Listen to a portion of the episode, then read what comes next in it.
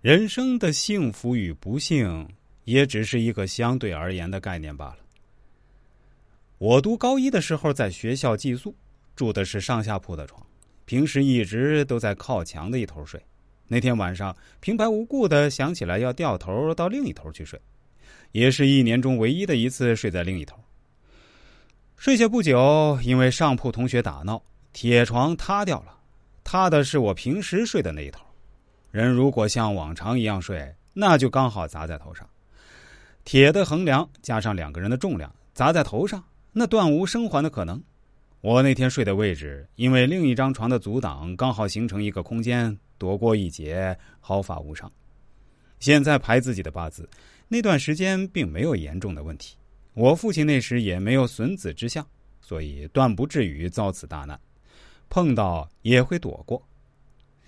经常有人以集体性的灾难事故质问因果，难道这些人全部都该遭此劫难吗？答案是肯定的。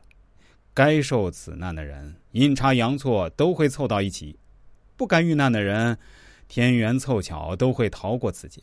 这种事例比比皆是，不胜枚举。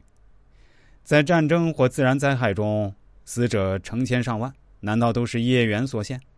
答案也是肯定的。他为什么刚好生到这个地方？为什么刚好赶上这场灾难？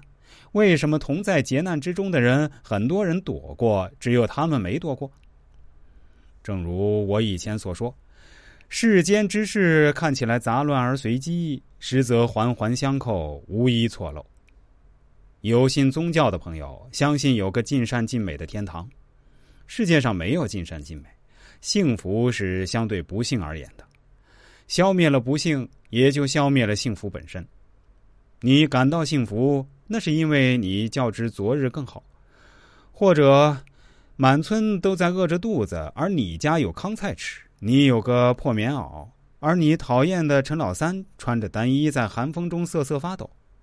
幸福与不幸也是阴阳，也是相互依存的。